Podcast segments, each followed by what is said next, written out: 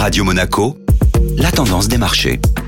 Et la tendance des marchés avec Société Générale Private Banking. Bonjour Laura Guial. Bonjour Benjamin. Et tout d'abord focus sur la chute de la multinationale française Alstom. Les résultats préliminaires du premier semestre publiés mercredi soir par le groupe Alstom sont très loin des attentes et des perspectives annoncées précédemment par la société. L'équipementier ferroviaire a abaissé son objectif de trésorerie avec des commandes, des ventes et des marges décevantes. Résultat, dès l'ouverture des marchés hier, le cours du titre chutait très fortement pour finalement clôturer en recul de près de 40% à 13,39 euros, un plus bas depuis 2005. Le groupe Alstom étant une des 40 capitalisations boursières de l'indice parisien a largement pesé sur la tendance. Le CAC 40 a ainsi clôturé à l'équilibre juste en dessous des 7000 points. Qu'avons-nous au programme aujourd'hui? Le grand rendez-vous du jour sera la publication du rapport officiel sur l'emploi pour le mois de septembre aux États-Unis en début d'après-midi.